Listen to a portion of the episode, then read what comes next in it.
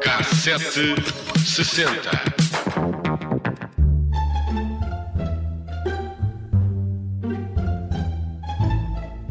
Hoje trago uma história que se pode dizer eh, do Arco da Velha, o caso do roubo do corpo de Charlie Chaplin de um cemitério na vila de Corsier-sur-Vevey, na Suíça, em 1978.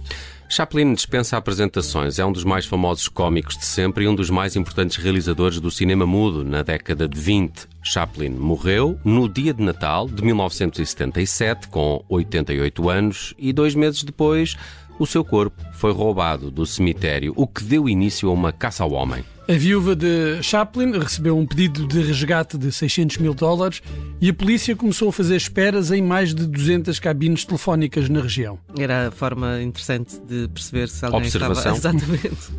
A mulher de Chaplin, eh, Una, eh, recusou o pagamento do resgate. Para ela, o marido acharia, aliás, toda a história ridícula. Mas depois disto, os ladrões de sepulturas começaram a fazer ameaças aos filhos de Chaplin. Ona era a quarta mulher de Chaplin. Tinham, tinha casado com ele em 43. Quando tinha apenas 18 anos, Chaplin, na altura, tinha 54 tiveram oito filhos. A família passou a viver na Suíça em 1952, depois de Charlie Chaplin ter sido considerado comunista e ter-lhe sido recusado o visto de entrada nos Estados Unidos quando viajava de Londres para a América. Depois de uma investigação que durou cinco semanas, a polícia prendeu dois mecânicos. Roman Vardas, da Polónia, e Gancho Ganev, eh, ponta de lança. Ah, não, é só mecânico búlgaro. Os dois levaram-nos ao corpo de Chaplin, que tinha sido enterrado num campo de milho apenas a um quilómetro da casa da família em Corsier. Em dezembro, eh, Vardas e Ganey eh, foram condenados por terem roubado o cadáver e por extorsão. Ambos eram refugiados políticos e terão assaltado a sepultura de Chaplin para resolver problemas financeiros. Os ladrões de túmulos eh, querem normalmente roubar é os objetos com que são enterrados os cadáveres, mas roubar o corpo não é assim tão fora de comum. Sabe-se hoje que Shakespeare foi outro dos alvos dos ladrões de sepulturas. A caveira do famoso escritor está desaparecida. Outra caveira roubada foi de F.W. Murnau, que representou Nosferatu e que desapareceu em 2015 de um túmulo na Alemanha. Mas há mais. Em 1876 foi concebido um plano para roubar o corpo de Abraham Lincoln e lá está, pediram resgate. Ainda conseguiram partir a campa, mas nesse momento foram apanhados. Também o corpo de Elvis Presley foi alvo de uma tentativa falhada de roubo. Mas voltemos ao caso de Chaplin. Os dois suspeitos foram considerados culpados e Vardas foi mesmo acusado de ser um mentor do resgate foi condenado a quatro anos de prisão. Contou que se tinha inspirado num crime semelhante que tinha acontecido em Itália. Já Ganei foi eh, condenado a 18 meses de pena suspensa. Chaplin voltou a ser enterrado pela família numa sepultura de botão, que era para ver se não fugia. Eh, não, era para prevenir outra uh, tentativa de roubo. Exato. É, eu já, acho que já tinha passado assim os olhos ao de leve por esta história, mas não sabia estes pormenores que aqui trouxeste, os dois, os dois acusados e, e, o, e, o, e o valor do, do, do resgate. É uma história de facto do Arco da Velha, como, como indica a música que tu escolheste. Sim, acho que sim. Parece isso. Gosto muito. Olha, vamos fazer uma viagem por 1978. Uh, dizem que é o melhor ano de sempre para John Travolta. Uh, 21 de janeiro desse ano, a banda sonora do fenómeno cultural da geração, o filme uh, Febre de Sábado à Noite, entra para o número 1 um do top norte-americano, onde ficaria até julho desse ano. Mas ao sucesso de Febre de Sábado à Noite seguiu-se um outro sucesso, o musical Grease, com John Travolta e Olivia Newton-John. Estreou a 16 de junho de 78 e o tema do filme, cantado pelas duas estrelas, You're the One That I Want, termina 78 como a segunda canção mais vendida em todo o mundo apenas atrás de Staying Alive dos Bee Gees. Que era da febre de sábado, sábado à, noite. à, noite. Nesse top das cinco mais uh, vendidas de 78, Eram ainda, todas dos Bee Gees. ainda há uma outra canção dos Bee Gees do, do, do febre de sábado à noite.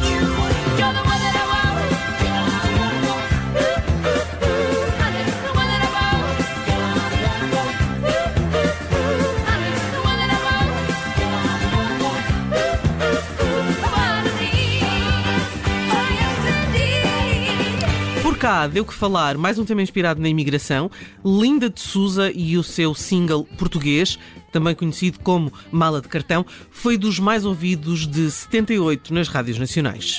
Duas malas de cartão numa terra de França. Um português deixou assim seu Portugal. Como tantos outros, ele não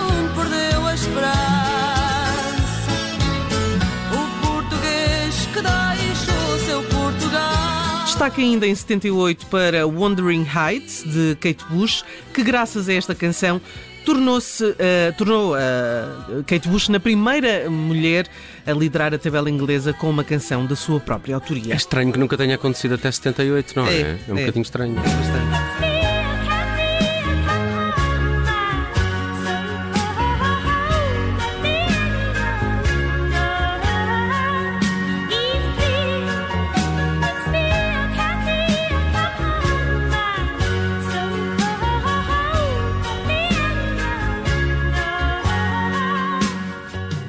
Fechamos com os Duran Duran, que ganharam este nome precisamente 21 de outubro de 1978.